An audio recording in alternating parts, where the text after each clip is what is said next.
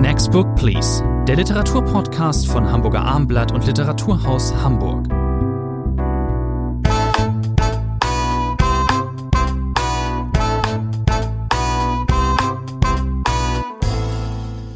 Next Book Please, der Literaturpodcast von Hamburger Abendblatt. Mein Name ist Thomas André und dem Literaturhaus Hamburg. Bei mir ist Rainer Moritz. Heute, wie meistens, drei neue Romanerscheinungen, die da wären. Hervé Leteliers Die Anomalie erscheint bei Rowold, übersetzt von Rumi und Jürgen Ritte, um das gleich an dieser Stelle zu sagen. Wir besprechen heute außerdem Colson Whiteheads Harlem Shuffle, erschienen bei Hansa und übersetzt von Nikolaus Stingel. Und dann Elke Schmitters Inneres Wetter, erschienen bei CH Becker. Moritz, wollen wir mit dem Franzosen anfangen? Wir hatten lange keinen französischen Roman mehr hier. Hervé Letelier ja, das ist jetzt nicht irgendein Franzose, sondern das ist ein großer Wurf, eines der aufsehenerregendsten Bücher äh, in Frankreich. Hervé Letellier, 1957 geboren, sein achter Roman. Die anderen sind vorher auf Deutsch, wenn sie denn erschienen sind, bei DTV erschienen. Also er hat einen Neustart jetzt bei Rowold. Und natürlich nicht mit irgendeinem Roman, sondern mit einem Roman, in dem er in Pandemiezeiten 2020 den Prix Goncourt bekommen hat. Das ist der renommierteste französische Literaturpreis, der quasi nicht dotiert ist, aber immer wieder zu unglaublichen Auflagen führt. Und bei Letellier das war erst in den letzten Tagen wieder nachzulesen, hat das nun damit äh, dazu geführt, dass dieses Buch einen völlig irrationalen Verkaufserfolg in Frankreich hat. Die Auflage liegt bei einer Million Wahnsinn, äh, mittlerweile. Es gibt nur einen Titel unter den Prix Goncourt-Preisträgern, der, ich glaube, mit 1,6 Millionen drüber liegt. Das ist Marguerite Duras Lamont, der Liebhaber. Manche werden sich noch dunkel erinnern, das ist ein Roman aus den 80er Jahren gewesen, aber es spricht vieles dafür, äh, dass Hervé Letellier Marguerite Duras noch überholen wird. Das heißt, dass das der erfolgreichste Goncourt-Preisträger aller Zeiten wird. Das ist insofern auch verblüffend, weil dieser Hervé Letellier der sogenannten Oulipo-Gruppe angehört, einer sprachspielerischen, ganz verrückten Literaturgruppe, die es seit vielen, vielen Jahren gibt. Georges Perec ist ihr bekanntester Vertreter über seinen Name, der auch in diesem Roman fällt. Georges Perec, das heißt Hervé Letellier, spielt auf den großen Lehrmeister dieser äh, französischen äh, Gruppe an. Und ja, vielleicht steigen wir gleich mitten rein. Das ist gar nicht so einfach zu beantworten. Worum geht's in diesem Buch? Ja, das überlassen Sie jetzt mir. ich hätte Sie eben fast unterbrochen, aber ja. ähm, hätte Sie, sagen Sie es nicht, ich möchte den erfolgreichsten Prix Goncourt-Titel nennen, aber wäre mir so dann in dem Moment auch nicht eingefallen. Eine Sache noch zu Hervé Letellier, also der letzte Roman, der in Deutschland erschien, war ein, ein äh, relativ handelsüblicher Familienroman. Der Mann ist sehr breit aufgestellt und man hätte also jetzt nicht unbedingt damit rechnen müssen, dass er jetzt sowas folgt. Was genau? Es ist ein Roman mit äh, keiner ganz alltäglichen Handlung, um es mal ganz vorsichtig auszudrücken. Äh, ähm, es geht äh, darum, dass ähm, in Amerika, in New York zwei Linienflüge, ein, ein, ein Linienflug der Air France aus Paris zweimal landet. Exakt derselbe.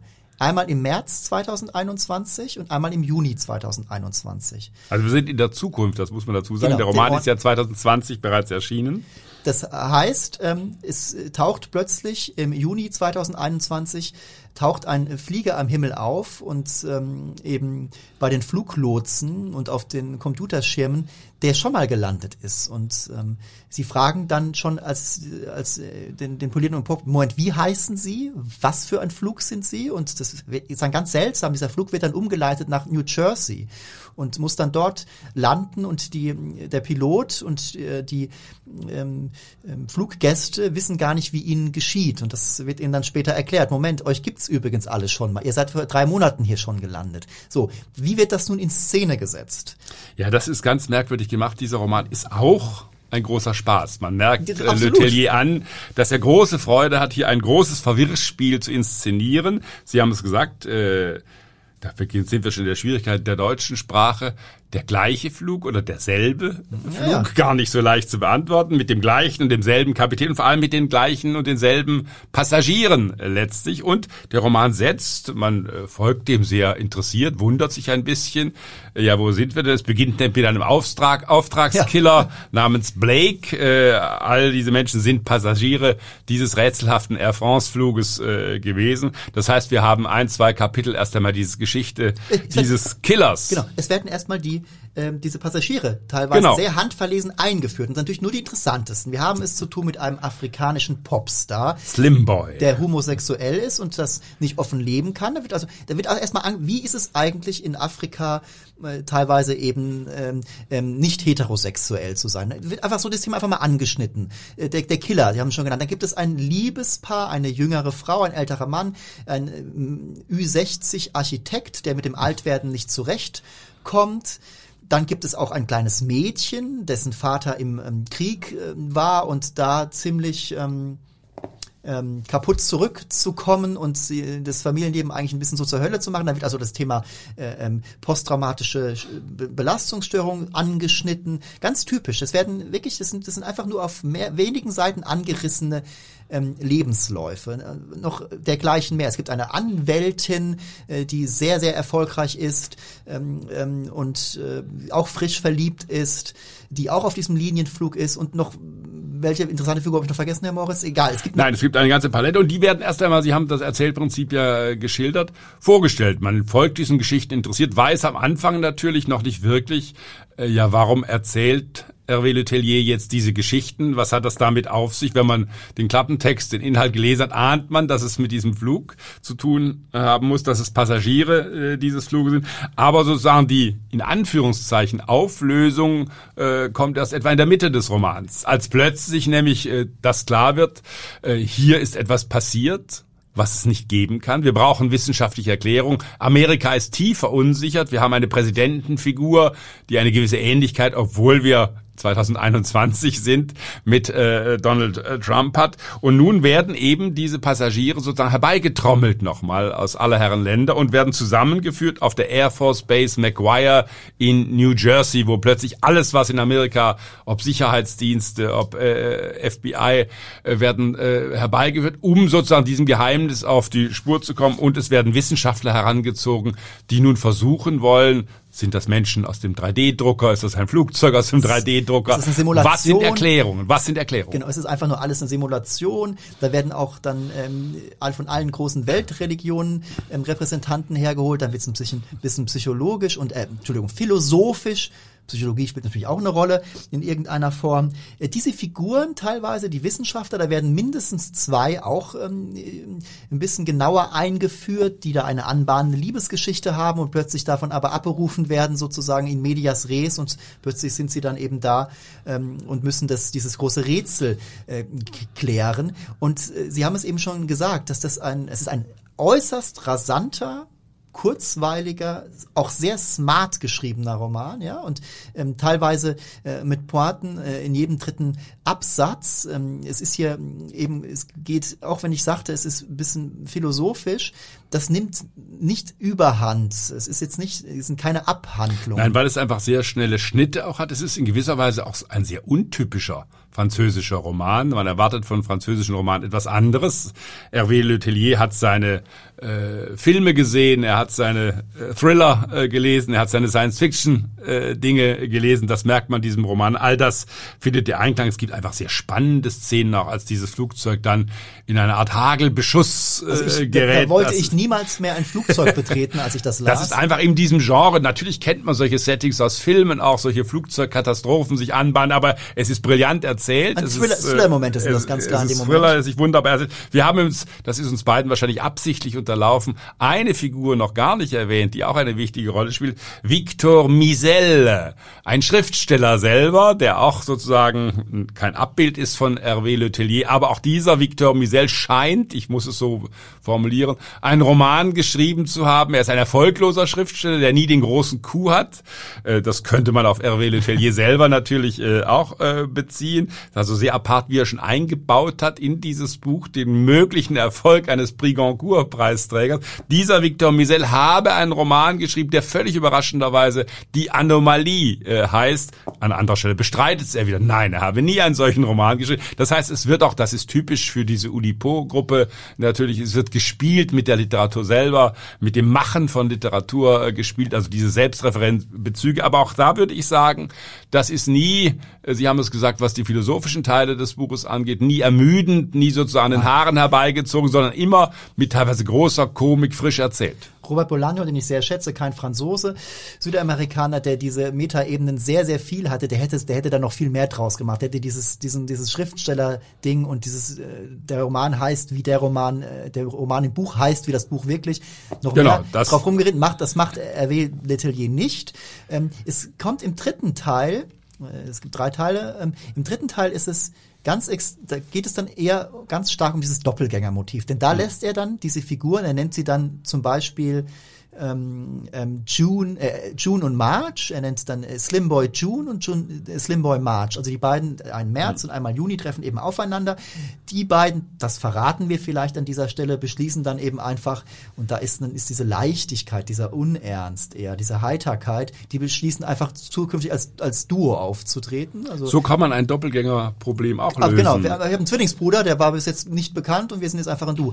Aber es gibt eben auch, eine Figur haben wir nicht genannt, es gibt ja den Piloten, der, der zuerst landet, erkrankt danach schwer an, äh, an Krebs und äh, der, der später landet, äh, sein Doppelgänger, bei dem kann der Krebs noch rechtzeitig festgestellt werden, mhm. sozusagen. Also es ist schon sehr ausgesucht, welche, äh, welche, wie er diese Charaktere ähm, beschaffen sein. immer wieder halt durch große Komik auch durchsetzt. Eine meiner Lieblingsstellen, die ist zwar vielleicht ein bisschen plump, aber dann doch recht komisch, äh, als die Wissenschaftler versuchen, das zu erklären, äh, was könnte das physikalisch bedeuten, äh, ist das eine Zeitreise und äh, dieser amerikanische Präsident, der Donald Trump so ähnlich sieht, hört zu, versteht natürlich gar nichts von dem, was die Wissenschaftler sagen. Dann sagt einer aber, das sei wie in Star Wars. Dann dann plötzlich bricht es aus Trump heraus, ja, den habe ich gesehen. Also er bezieht alles nur auf Filme, die er irgendwann gesehen hat und ist völlig ermüdet von den wissenschaftlichen Erklärungen, den will er gar nicht zuhören. Das ist schon sehr gut gemacht. Übrigens, eine, einer der Fluggäste entkommt. Es kann natürlich nur der patente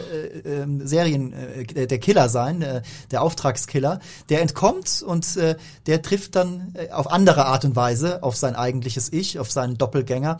Was da passiert, verraten wir nicht. Es ist ein, äh, liebe Zuhörerinnen und Zuhörer, Zuhörer, Sie werden es ahnen, Sie haben es längst geahnt an dieser Stelle, ist ein sehr plotgetriebener Roman, der aber, ich erwähnte es, auch seine formalen Qualitäten hat. Er ist eben sehr smart geschrieben. Da kann einer Pointen, da kann einer ähm, auf den Punkt schreiben, da kann einer auch äh, sehr auf mit Metaebenen und auch es gibt auch hier Anspielungen. Sie haben Sie haben sie vorhin mehrere Male mhm. genannt eben literarische Anspielungen.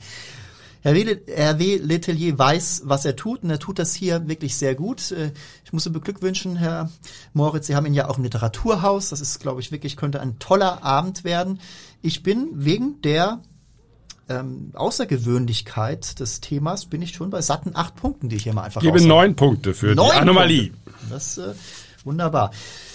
Kommen wir zum zweiten Teil. Wollen wir mit Elke Schmitter oder mit Kurzen Weisheit weitermachen? Elke Schmitter. Machen wir, kommen wir zu Elke Schmitter, eine ähm, deutsche Autorin, die viele, ich kannte sie zunächst, als der Name aufploppte, erstmal klar als ähm, Kollegin, als äh, Kulturredakteurin vom Spiegel, hatte aber auch noch äh, ganz hinten irgendwo abgespeichert, dass äh, Frau Schmitter auch als Romanautorin in Erscheinung getreten ist. Aber das letzte Buch ist, glaube ich, anderthalb Jahrzehnte her. Jetzt ein neuer Roman, Inneres Wetter. Ein klassisches Setting, Vater hat Geburtstag mit 77 und er hat drei Kinder und die reisen nun an zu einer wie auch immer gearteten Geburtstagszusammenkunft. Das kennt man ja aus äh, vielen Romanen und auch Filmen, ein Familienfest, äh, bei dem dann die Menschen, die äh, aus demselben Genpool sich bedient haben, bedienen mussten, treffen da zusammen. Dieser ähm, dieses Zusammentreffen ist hier ähm, aber sozusagen der Endpunkt äh, der, der, der Erzählung, der, der erzählerische Horizont, der nimmt gar nicht so viel Raum ein. Wir erfahren eigentlich etwas über die Figuren, über die drei Kinder. Ähm, ähm, er, vorher vorher schon in den Teilen. Wir haben zwei Töchter und zwei, einen Sohn, Huberta und Bettina, die Töchter und Sebastian, der Sohn und ihre Anhänger. Es gibt dann auch eine Ehefrau, gerade von, Seba von Sebastian ist das äh, Mora, es gibt einen Ehemann von Bettina, Huberta ist alleinstehend und es gibt von Bettina noch einige Freundinnen, die hier in den Mittelpunkt rücken. Also es ist ein ganzes Bündel von Hauptfiguren. Ähm, äh, multiperspektivisch ist das, aber quasi einfach Kapitel für Kapitel wird, werden hier Lebenswege ent, äh, entfaltet und äh, aufgezeigt. Inneres Wetter sagt schon, um was es geht. So, es geht viel um Befindlichkeiten. In dem Fall sind das alles Leute, außer der Vater, 77. Ich sagte es, der rückt relativ spät im Roman auch kurzzeitig in den Mittelpunkt. Die anderen sind alle so um die 50. Er ist verwitwet, das muss man dazu sagen. Der Roman spielt, wenn ich es recht erinnere habe, so 2014 genau. ungefähr. Das heißt, er ist schon seit fast 15 Jahren verwitwet. Dieser Mann, der in Ostwestfalen lebt, das wollen wir nicht unterschlagen, diesen Schauplatz. Ich selber war neugierig. Äh, Elke Schmitter, Sie haben es anfangs gesagt, hat vor allem einen großen Erfolg auch als Romanautorin gehabt. 2000 war das, ihr Erstling, Frau Sartoris, ein Buch in 20 Sprachen übersetzt ich irgendwie noch gut, als dieses Buch völlig überraschend äh, so großen Erfolg hatte. Die anderen Romane hatten es da nicht nicht mehr ganz so leicht, äh, auch bei der äh, Literaturkritik. Und jetzt war meine Neugier, was macht sie jetzt? Wie setzt man nach 15 Jahren Romanpause plötzlich äh, wieder ein? Und Sie haben es gesagt, es ist ein sehr, sehr klassisches Setting, um es mal zu sagen. Familienfeiern, das ist wie Klassenfeier, das ist wie Klassenparty, sozusagen eine wunderbare Gelegenheit, nochmal die Vergangenheit aufzurühren, Familiengeschichten zu erzählen, man kommt zusammen. Aber, auch das haben Sie bereits gesagt, Herr André, die Feierlichkeit, dieser 77. Geburtstag am deutschen Nationalfeiertag, äh, mhm. wohlgemerkt, äh, spielt eigentlich gar keine entscheidende Rolle. Das ist sozusagen äh, hineingeschubst in den letzten Teil des Buches. Man sitzt dann in irgendeinem ordentlichen Restaurant, äh, speist, prüft die Karte, versackt dann hinterher noch äh, in einer Bar. Aber das ist nicht der Kernpunkt, sondern es geht Sie haben gerade den Titel erwähnt. Auch bei dem Titel stutze ich immer ein bisschen. Ich weiß gar nicht, was inneres Wetter eigentlich ist. Äußeres Wetter würde ich auch nie sagen. Also ich, äh, der Titel klingt erstmal gut. Man ahnt, was Elke Schmitter damit sagen möchte. Aber so richtig eingeleuchtet hat mir das innere Wetter nicht. Ich glaube, die Pointe dieses Buches ist, Sie haben ja schon das, äh, die Familienkonstellation aufgezählt, was hier alles ineinander äh, fließt, äh, was plötzlich alle diese Kinder sind um 1960 geboren, also wie die Autorin Elke Schmitter, die Jahrgang 61 ist. Und es wird nun sozusagen das ausgebreitet, was diese Familie letztlich ausmacht. All das, was man äh, kennt äh, aus Familienzusammensetzungen, schwierige Konstellationen. Da ist diese Frau, diese Ehefrau aus Kroatien stammen, die sozusagen natürlich eine Art Fremdkörper äh, in dieser Familie ist. Und das ist bei, wir müssen über den Stil sprechen, über die Art und Weise, wie Elke Schmitter diese Familiengeschichte erzählt, diese Vorgeschichte dieses Familientreffens äh, erzählt. Sie ist natürlich, deswegen ist sie Kulturredakteurin beim Spiegel, eine sehr belesene äh, Autorin. Das heißt, wir haben Theodor Fontane, Jane Austen, Pablo Neruda, Tolstoi, viele Filme spielen eine wichtige Rolle. Niklas Luhmann, der Soziologe, wird ausführlich äh, zitiert. Das heißt, alles wird immer wieder durchsetzt. Diese Figuren es soll ja solche Familien geben, denken, wenn sie denken und sprechen und handeln, fast immer in literarischen Vergleichen. Das heißt, dann fällt einer Figur ein, ja, das ist doch wie bei Jane Austen. Aber interessant ist erstmal, da bist du unterbrechen mich, ne? Ja. Ich sowieso ständig. Aber das ist, das habe ich mir bei dem Roman wieder aufgefallen. Das geht mir relativ oft so. Ich weiß nicht, ob es den Leserinnen und Lesern den anderen auch oft so geht.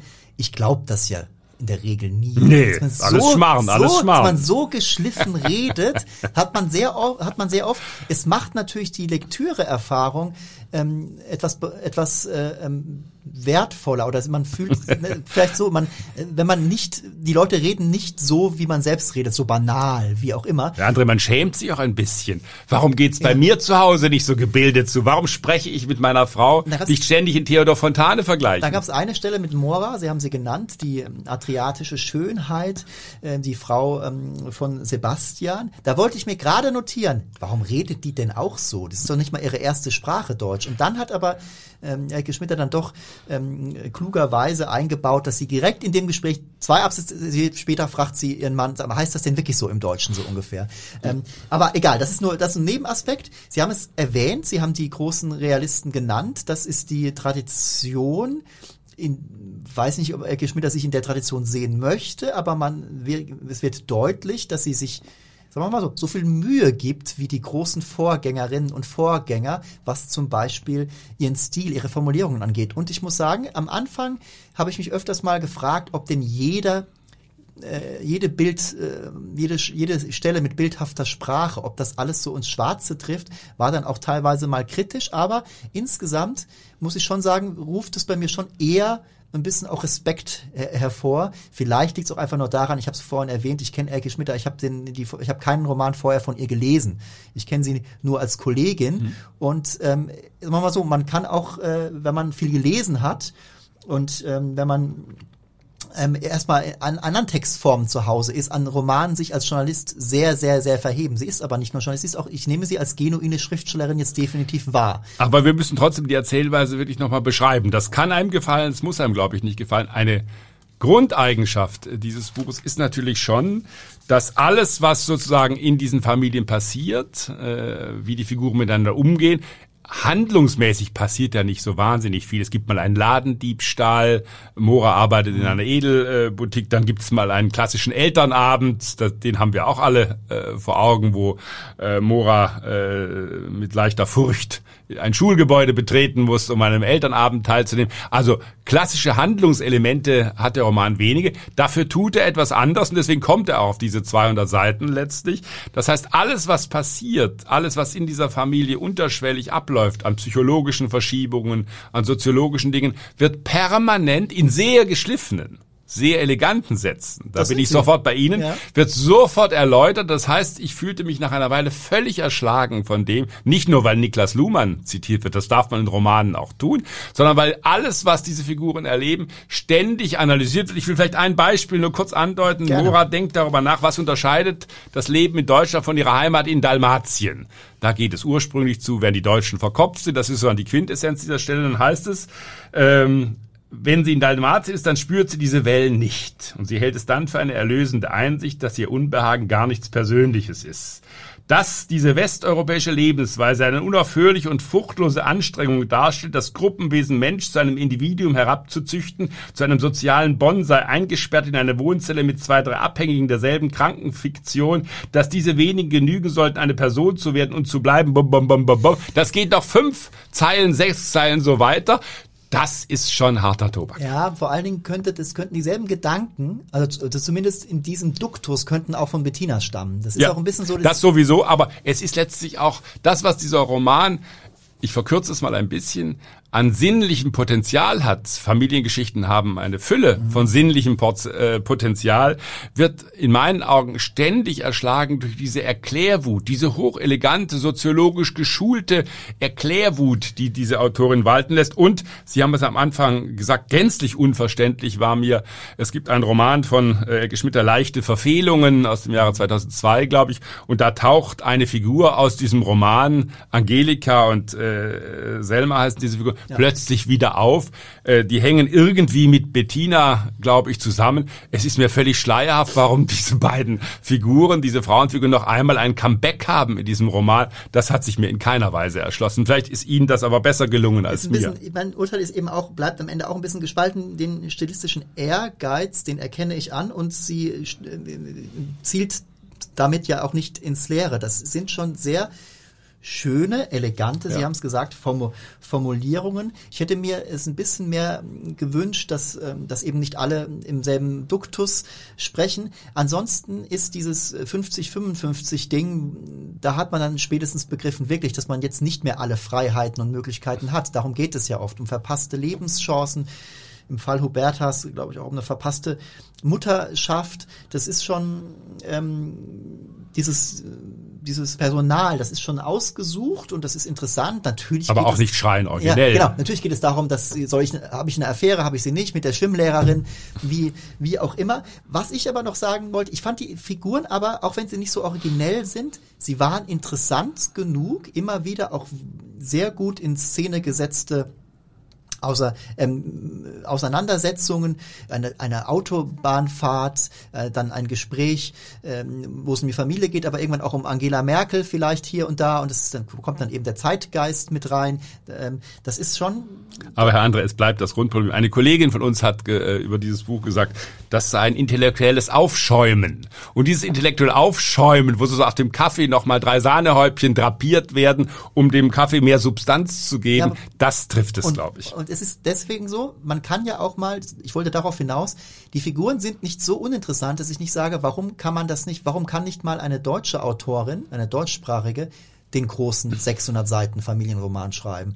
Das ist mit 200 Seiten, sie schäumt ja deswegen so auf, weil sie eben, der Plot wird ja nicht komplett, es ist ja relativ, es verpufft ja ein bisschen. Es gibt der ja Geburtstag ist eigentlich eine Enttäuschung. Die Beschreibung gibt, genau. des realen Geburtstages am Ende ist eine Enttäuschung. Es ist, es fehlt am Ende dann doch der rote Faden der Handlung. Es fehlt die Idee, was passiert eigentlich mit dieser Familie, ähm, ähm, welche großen Brüche gibt es vielleicht noch, wie, ich sage den Namen jetzt einfach, was, äh, Jonathan Franzen hätte das irgendwie so gemacht. Da wäre noch ein größerer Überbau auch gewesen. Und so bricht dieser Roman nach mal 200 Seiten halt dann irgendwie ab. Und deswegen sind Sie nicht überrascht, liebe André, wenn ich maximal fünf Punkte für dieses Buch ich gebe. Ich bin bei guten sechs Punkten für Elke Schmitter. Kommen wir nun zum äh, letzten Titel für heute. Ein Autor, den wir auch in Next Book Police schon mal besprochen haben, Colson Whitehead. Sein neuer Roman heißt Harlem Shuffle. Colson Whitehead haben wir, gibt es zwei Romane, die wir beide, glaube ich, gelesen haben. Underground Railroad und die Nickel Boys. Den letzteren haben wir hier besprochen. Es ist ein ähm, sehr erfolgreicher US-amerikanischer Autor. Zwei Pulitzer hat er, glaube ich, schon bekommen. Das, das hat es in der Geschichte des Pulitzerpreises, glaube ich, erst dreimal gegeben, dass ein Autor zweimal diesen Preis gewonnen. Und ich muss das nur einflechten, er ist berühmt geworden durch diese beiden Romane, Underground Railroad und die Nickel Boys. Aber er hat davor schon eine ganze Reihe anderer Romane veröffentlicht. Die Fahrstuhlinspektorin war der erste Roman, der auf Deutsch von ihm erschien. Das ist schon weit über 20 Jahre her, hat lange gebraucht, um sozusagen diese Anerkennung zu finden. Aber nun ist sie mit großer Wucht da.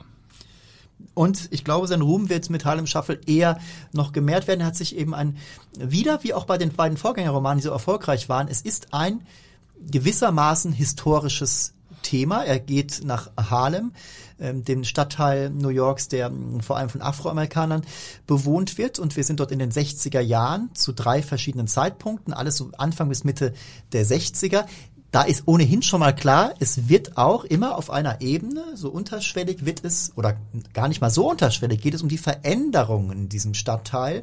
Äh, da geht es zum Beispiel äh, darum, dass äh, im Fortgang der Handlung gibt es immer mehr ähm, schwere Drogenabhängige, die dort auftauchen. Geht also in die Richtung, der Stadtteil kommt vielleicht immer mehr auf den Hund. Aber bevor wir über das Setting und das Zeit- und Ortskalorit mehr sprechen, erstmal um die Handlung. Also es gibt einen Helden, das ist ein ähm, eine wunderbare Figur, man kann es nicht anders sagen.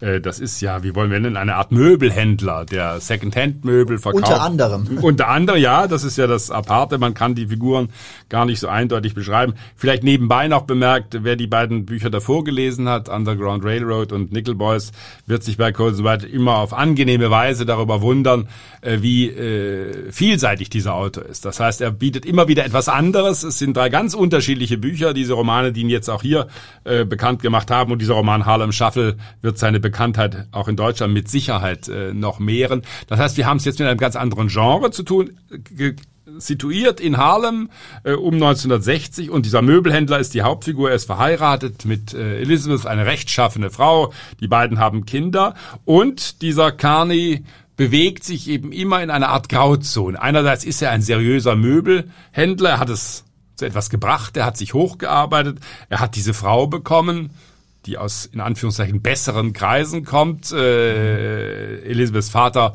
findet eigentlich, dass dieser Möbelfritze äh, äh, seiner Tochter unwürdig ist, aber er nimmt es hin. Es ist ein Dauerkonflikt äh, innerhalb dieser Familie.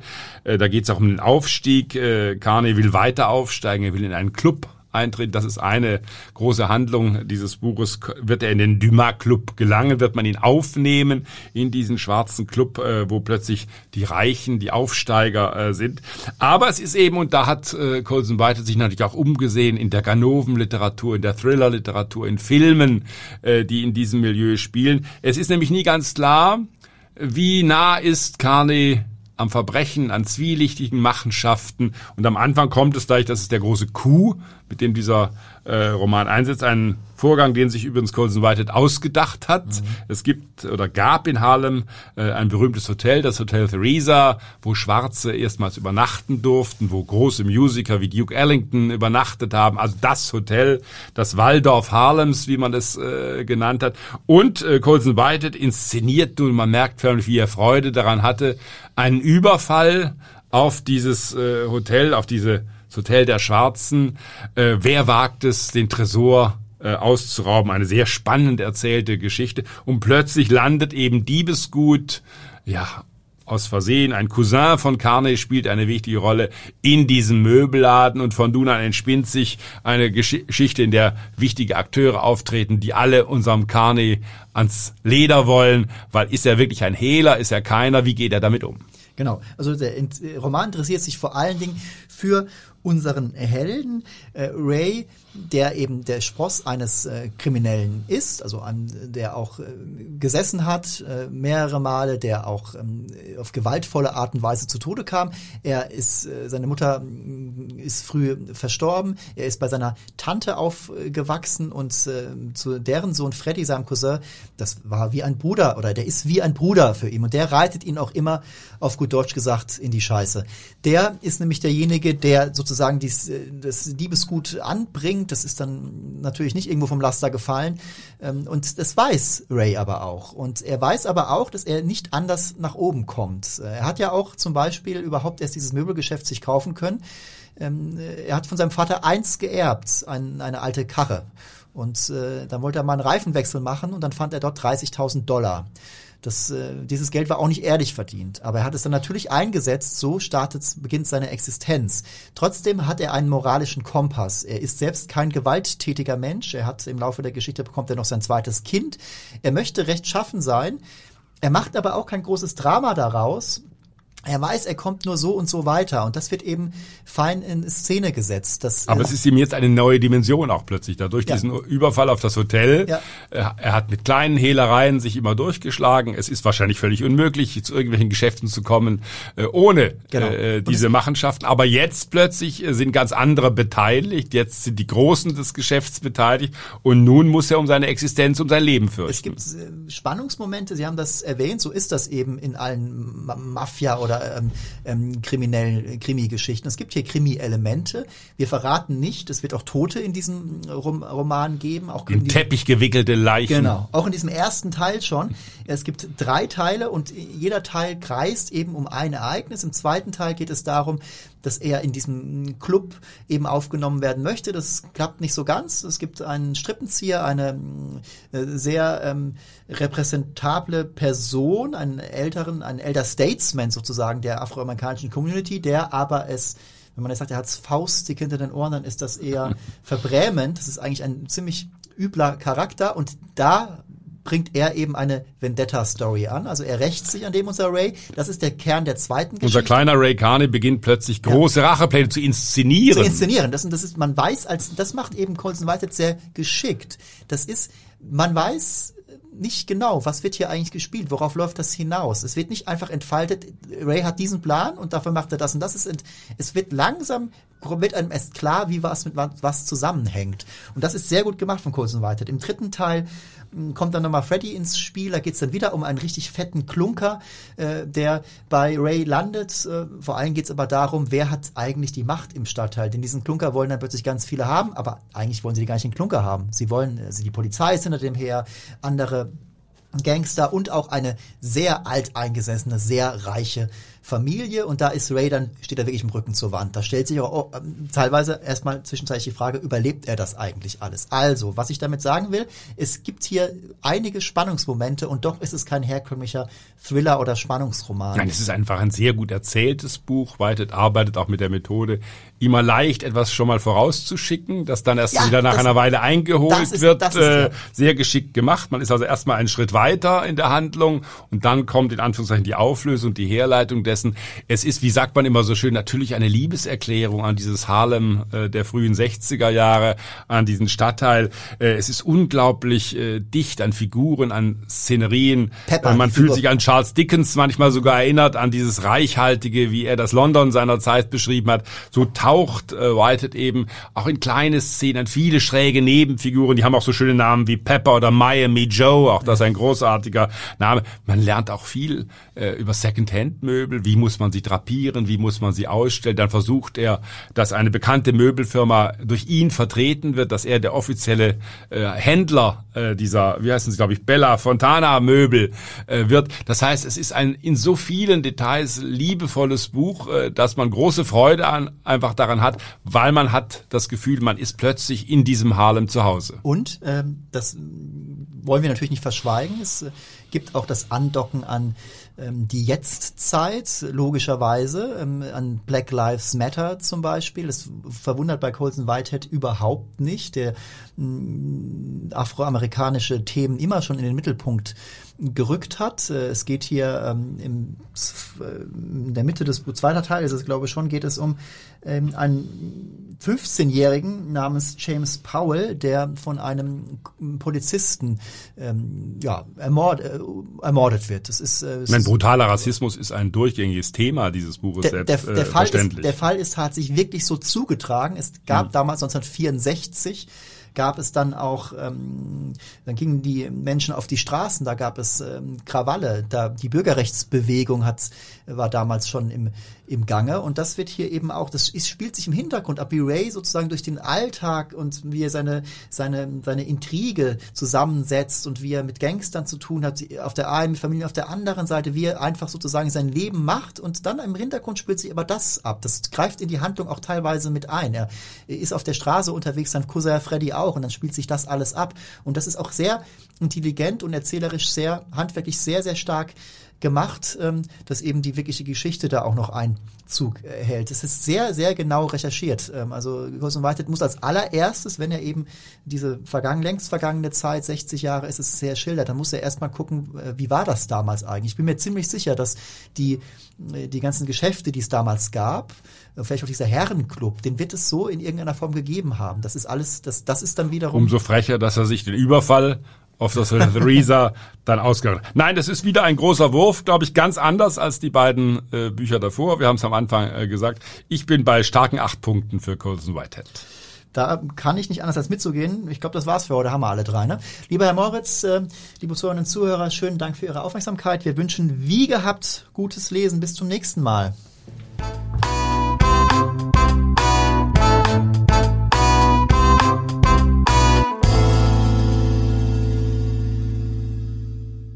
Weitere Podcasts vom Hamburger Abendblatt finden Sie auf abendblatt.de slash podcast.